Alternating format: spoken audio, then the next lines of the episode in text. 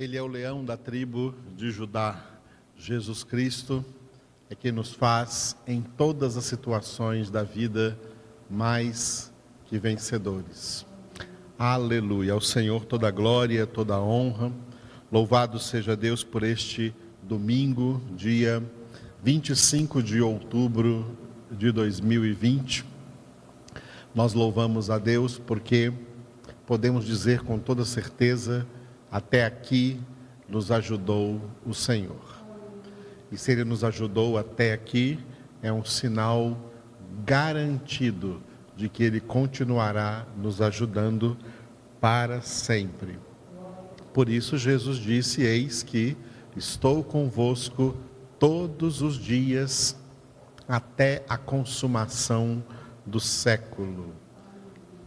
E hoje é um desses dias em que o Senhor está conosco e nós podemos dizer, como disse também o rei Davi, ainda que eu ande pelo vale da sombra da morte, não temerei mal nenhum, porque tu estás comigo.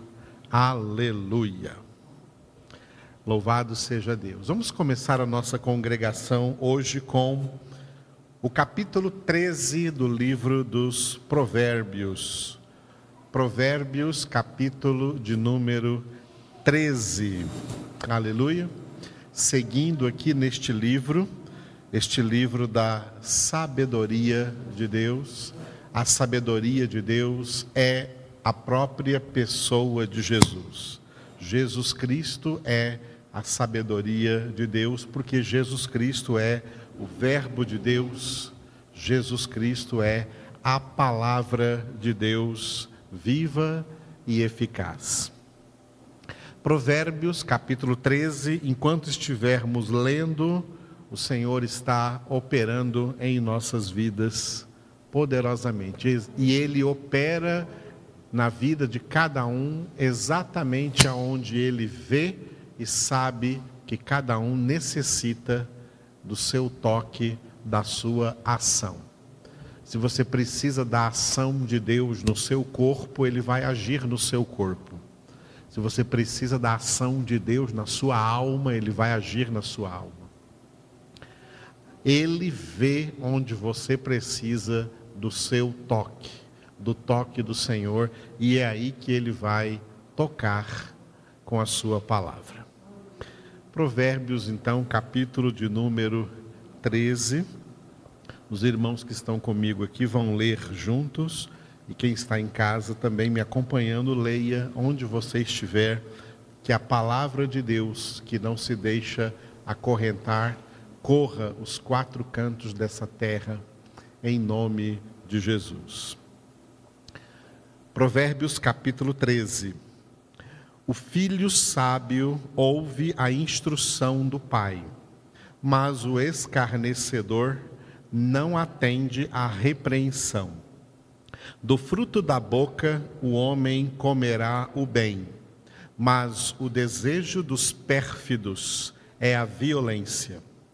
O que guarda a boca conserva a sua alma, mas o que muito abre os lábios a si mesmo se arruína. O preguiçoso deseja e nada tem, mas a alma dos diligentes se farta. O justo aborrece a palavra de mentira, mas o perverso faz vergonha e se desonra. A justiça guarda ao que anda em integridade, mas a malícia subverte ao pecador. Uns se dizem ricos sem terem nada, outros se dizem pobres sendo muito ricos. Com as suas riquezas se resgata o homem, mas ao pobre não ocorre ameaça. A luz dos justos brilha intensamente, mas a lâmpada dos perversos se apagará. Da soberba só resulta a contenda, mas com os que se aconselham se acha a sabedoria. Os bens que facilmente se ganham esses diminuem, mas o que ajunta à força do trabalho terá aumento. A esperança que se adia faz adoecer o coração, mas o desejo cumprido é árvore de vida. O que despreza a palavra, a ela se apenhora, mas o que teme o mandamento será galardoado. O ensino do sábio é fonte de vida, para que se evitem os laços da morte. A boa inteligência consegue favor, mas o caminho dos pérfidos é intransitável. Todo prudente procede com conhecimento, mas o insensato espraia a sua loucura. O mau mensageiro se precipita no mal, mas o embaixador fiel é medicina. Pobreza e afronta sobrevêm ao que rejeita a instrução, mas o que guarda a repreensão será honrado. O desejo que se cumpre agrada a alma, mas aparta-se do mal é abominável para os insensatos. Quem anda com os sábios será sábio mas o companheiro dos insensatos se tornará mau. A desventura persegue os pecadores, mas os justos serão galardoados com o bem. O homem de bem deixa herança aos filhos de seus filhos, mas a riqueza do pecador é depositada para o justo. A terra virgem dos pobres dá mantimento em abundância, mas a falta de justiça o dissipa. O que retém a vara aborrece a seu filho, mas o que o ama cedo o disciplina. O justo tem o bastante para satisfazer o seu apetite, mas o estômago dos perversos passa fome. Aleluia. Louvado seja o Senhor por estes 25 provérbios. Então, cada versículo deste capítulo é um provérbio. Nós vamos nessa noite nos ater ao provérbio descrito no versículo de número 7. No versículo de número 7 está escrito: Uns se dizem ricos sem terem nada, outros se dizem pobres sendo muito ricos. Que palavra interessante é essa, aonde como na maioria dos versículos destes capítulos de Provérbios, nós vemos um contraste de algo positivo sendo contrastado com algo negativo. O que há de negativo aqui é os que se dizem ricos sem terem nada. E o que há de positivo é os que se dizem pobres sendo muito ricos. A regra de interpretação da Bíblia é essa: a Bíblia interpreta a Bíblia. Olha como a Bíblia interpreta este versículo 7 aqui. Porque toda palavra é do Senhor Jesus, é de Cristo Jesus. Ele é o Verbo de Deus, ele é a palavra de Deus. Se você observar no final da Bíblia Sagrada, no livro Apocalipse, capítulo de número 2, Começando, aliás, do capítulo de número 3, né? o capítulo de número 3 de Apocalipse, capi... no capítulo 3 de Apocalipse, Jesus vai dizer por que a parte A do versículo 7 de Provérbios 13 é negativa. Uns se dizem ricos sem terem nada. Olha o que Jesus disse para a igreja de Laodiceia em Apocalipse capítulo 3, Apocalipse capítulo 3, versículo do 16 até o, até o 17. Aliás, vamos ler até o 18. Apocalipse 3, do 16 até o 18. Assim, aliás, vamos começar do 15, é melhor, dá melhor contexto. Do 15 ao 18. Apocalipse 3, do 15 ao 18. Deus, Jesus disse para os crentes da igreja de Laodiceia: Conheço as tuas obras, que nem és frio nem quente. Quem dera fosses frio ou quente. Assim, porque és morno e nem és frio, nem quente, nem és quente, nem frio, estou a ponto de vomitar-te da minha boca. Pois dizes, olha o que a igreja de Laodiceia diz: Estou rico e abastado, e não preciso de coisa alguma. E nem sabes que tu és infeliz, sim, miserável, pobre, cego e nu. Aconselho-te que de mim compres ouro refinado pelo fogo, para te enriqueceres, vestiduras brancas para te vestires, a fim de que não seja manifesta a vergonha da tua nudez, e colírio para ungires os olhos, a fim de que vejas. Repetindo o versículo 17, Jesus coloca nesse versículo 17 o que a igreja de Laodiceia dizia: Estou rico e abastado e não preciso de coisa alguma.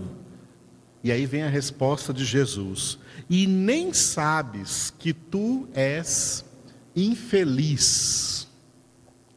Os tradutores que traduziram aqui pela palavra infeliz, é? eles quiseram ser bonzinhos com essa tradução. Tá? Eles quiseram amenizar um pouco a tradução. Mas aqui não está escrito infeliz, aqui está escrito desgraçado. Essa seria a tradução literal desse versículo 17. Tu estás dizendo que é rico e abastado e não precisa de coisa alguma, e não sabes que tu és desgraçado, sim, miserável pobre, cego e nu. O que Jesus disse para a igreja de Laodiceia aqui é exatamente o que foi escrito em Provérbios, capítulo 13, versículo 7, na parte A. Uns se dizem ricos sem terem nada. A igreja de Laodiceia se dizia uma igreja rica, e como tem igreja rica hoje em dia, ah, igrejas de elite, igrejas montadas em muita grana, em muito dinheiro, em, em prédios e, e luminárias e som e ar condicionado e cadeiras do último tipo, caro, coisas caríssimas prédios imensos para abrigar multidão de gente que ali gosta de ir porque se sente confortável naquele luxo, naquela riqueza. A igreja de Laodiceia era uma igreja dessas. E eles se vangloriavam, dizendo: sou rico e abastado, não tenho necessidade de nada. Olha que igreja grande, olha que igreja poderosa, olha que igreja rica. E a palavra de Jesus para essa igreja é: tu não sabes, né? Não está enxergando que tu és é desgraçado, já perdeu a graça. Para ficar rico, perdeu a graça. Não é rico diante de Deus, é miserável, pobre, cego e nu diante de Deus. Em contrapartida, a parte B do versículo 7 de, de Apocalipse 13, outros se dizem pobres, sendo muito ricos. Veja outra igreja em Apocalipse, capítulo 2, capítulo 2, versículo 9. Apocalipse capítulo 2, versículo 9. Olha o que Jesus disse agora para a igreja de Esmirna. A igreja de Esmirna, Jesus disse assim, ó: Conheço a tua tribulação, a tua pobreza, mas tu és rico. E a blasfêmia dos que a si mesmos se declaram judeus e não são, sendo antes sinagoga de Satanás. Uma atenção aqui, nas Bíblias pode estar aqui entre parênteses, mas tu és rico. Esses parênteses aqui não querem dizer absolutamente nada, porque esse texto aqui está no texto original, tá? está lá no texto grego original de Apocalipse, capítulo 2, versículo 9. Jesus está dizendo agora para a igreja de Esmirna que, ao contrário da igreja de Laodiceia, não era uma igreja rica materialmente, era uma igreja pobre materialmente. Mas era uma igreja rica da graça. Por isso Jesus disse, né, conheço a tua tribulação, a tua pobreza, mas tu és rico. E é engraçado o significado dos nomes dessas duas igrejas, porque a igreja de Laodiceia, que se sente rica, é uma igreja que, para formar o nome dessa igreja, Laodiceia, se juntou duas palavras. A palavra Lao vem de Laos, que é povo, e a palavra Diceia, Laodiceia, Diceia vem de Dicaios, que é justiça. Tá? Laodiceia representa a justiça do povo, ou seja, o povo que eles mesmos se justificam diante de Deus dos seus pecados. É o povo que não precisa do sangue de Jesus, porque eles mesmos é que pagam o preço. Eles se sentem salvos pelo seu próprio sacrifício. Tá? É o eles é quem fazem a sua própria justificação, eles é quem fazem a sua própria justiça e pagam um preço caro por isso. É por isso que igrejas de campanhas, elas enriquecem, porque as pessoas se sentem que estão ali pagando um preço para ganhar alguma coisa de Deus. São igrejas desgraçadas, são crentes desgraçados, miseráveis, pobres, cegos e nus. Não estão enxergando Jesus, não estão vendo que a verdadeira riqueza é Cristo Jesus. Já a igreja de Esmirna, a palavra Esmirna significa erva amarga. É a igreja que experimenta a tribulação de verdadeiramente ser de Deus.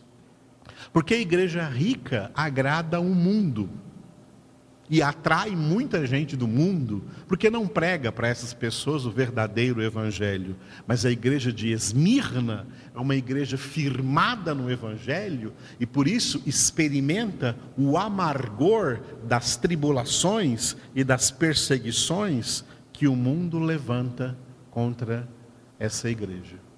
Mas essa igreja é espiritualmente rica, ricos da graça de Deus. É isso que Jesus está dizendo também em Provérbios 13, 7. Uns se dizem ricos, mas diante de Deus não tem nada. Outros se dizem pobres, mas diante de Deus são muito ricos, porque a graça do Senhor nos enriquece, porque a bênção do Senhor nos enriquece, porque o amor do Senhor nos enriquece, porque a palavra do Senhor nos enriquece, porque a sabedoria de Deus nos enriquece. Jesus disse: Onde está o teu tesouro, aí está o teu coração. Eu não costumo sonhar, minha esposa sonha mais que eu. Que os velhos sonharão, os jovens terão visões. Mas essa noite o Senhor falou comigo em sonho, porque ontem à noite, né, eu preguei aqui sobre o zelo, e eu fiquei perguntando mais coisas para Jesus depois sobre o que é ser zeloso. E Jesus veio falar comigo de noite e falou comigo assim: olha, cada um tem zelo por aquilo que valoriza. E aí ele me lembrou exatamente essa palavra que ele havia dito no Evangelho: Onde está o teu tesouro, aí está o teu coração. Cada um é zeloso sobre aquilo que é o seu tesouro. O que não é o seu tesouro, a pessoa não tem zelo por isso. Porque tem muitos crentes que não têm zelo pela palavra, não têm zelo pela oração, não têm zelo pela congregação, porque isso não é o tesouro dele. Deus não é o tesouro dele. O tesouro dele está em outro lugar. É outras coisas, e pode ver que nessas outras coisas que ele valoriza, ele tem zelo, ele tem frequência, ele tem assiduidade, ele tem dedicação. Por isso ele tem zelo nisso. À noite eu sonhei com Jesus chegando bem perto de mim e falando: Olha, cada um tem zelo por aquilo que valoriza. Muita gente valoriza as riquezas mas não tem a graça. Muita gente que tem a graça se sente pobre no mundo, mas diante de Deus é rico, porque é exatamente assim que essa palavra nos ensina. Uns se dizem ricos sem terem nada, outros se dizem pobres sendo muito ricos. Jesus disse: Eu vim para que vocês sejam ricos, para que tenham vida e vida com abundância. E ele estava falando de abundância de vida espiritual, abundância de vida eterna. Jesus é a vida. Aleluia. Nós te louvamos, Senhor Jesus. Nós glorificamos o teu nome, exaltamos o teu nome. Nós queremos ser ricos da graça, ricos do amor, ricos da verdade, ricos do conhecimento, ricos da tua sabedoria, ricos da tua presença, Senhor. Essa é a riqueza que nos importa, esse é o nosso tesouro, nada mais nessa terra, Senhor. Como Asaf disse no Salmo 73, nós te damos graças porque podemos dizer hoje também: se nós temos o Senhor, nada mais nos atrai nessa terra, porque o Senhor é tudo que nos importa, o Senhor é o nosso tesouro, o Senhor é a nossa pérola preciosa. Por isso nós te damos graças, Senhor. O Senhor é quem alegra os nossos corações, o Senhor é quem edifica as nossas vidas, o Senhor é quem renova as nossas mentes, o Senhor é quem sustenta sustenta as nossas vidas, Senhor, todos os dias, mesmo em tempos difíceis, mesmo em tempos de tribulação, mesmo em tempos de pandemia, o Senhor é quem nos protege, quem nos cerca, quem nos defende, quem nos sustenta, quem nos ajuda, quem nos guarda de toda espécie de mal. Por isso te adoramos, ó Deus, glorificamos, exaltamos e bendizemos o teu nome. Aleluia.